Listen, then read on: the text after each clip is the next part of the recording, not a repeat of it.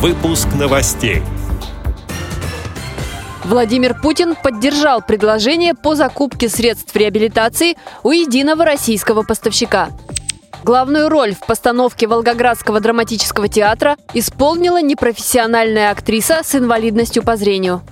Победителем всероссийского конкурса реабилитологов стал председатель Вольской местной организации ВОЗ. В Международной Федерации самбо создана комиссия по развитию этого спорта среди людей с нарушением зрения. Далее об этом подробнее в студии Анастасия Худякова. Здравствуйте! Владимир Путин поддержал предложение по закупке в следующем году части необходимых средств реабилитации у единого российского поставщика, передает РИА Новости. В ходе встречи президента с представителями профильных общественных организаций это предложение внес председатель Всероссийского общества инвалидов Михаил Терентьев. Президент также поддержал введение электронного сертификата. Это позволит инвалидам самим выбирать на рынке изделия и меньше будет бюрократических процедур, отметил Путин. В некоторых регионах такие сертификаты уже вводятся, в частности в Перми. В Волгоградском государственном казачьем театре прошла премьера спектакля с тифлокомментарием «В пылающей тьме». В основе сюжета – жизнь незрячих людей в интернате. В этой постановке вместе с профессиональными актерами театра одну из главных ролей сыграла активистка Всероссийского общества слепых Анастасия Рыбушкина. Ее героиня по имени Хуана – одна из лучших студенток колледжа для слепорожденных. В интервью «Радио ВОЗ» начинающая актриса рассказала, над чем приходилось работать. Мне в июне сказали, что надо еще петь. Меня прослушали и стали ставить мне голос. А репетиции с режиссером, это проходка по сцене, текст и так далее, они начались только 24 октября. Всего их было шесть. Но до этого я уже весь текст знала. Я сама репетировала дома, и у нас есть женщина, с которой мы открыли новый способ репетиции по телефону.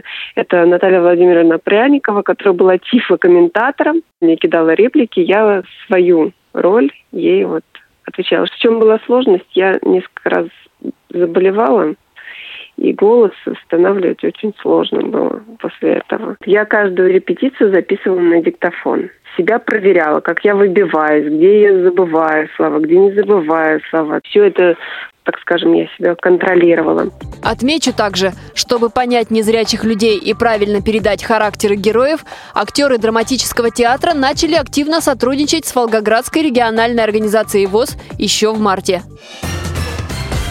В КСРК ВОЗ состоялся всероссийский профессиональный конкурс специалистов по социокультурной реабилитации инвалидов по зрению «МУЗа». Участники – люди разных профессий. Реабилитологи, сотрудники досуговых центров, были и председатели местных организаций Всероссийского общества слепых.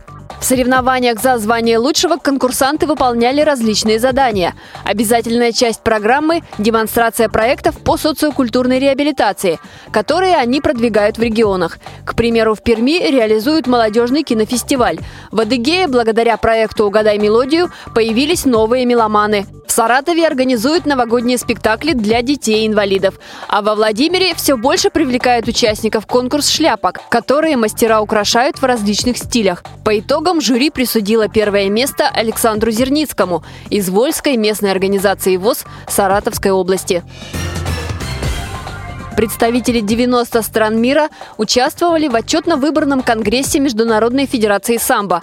Встреча проходила в Сочи. На повестке дня были выборы президента и председателей комиссий. На этом конгрессе также была создана новая комиссия по развитию самбо среди людей с нарушением зрения.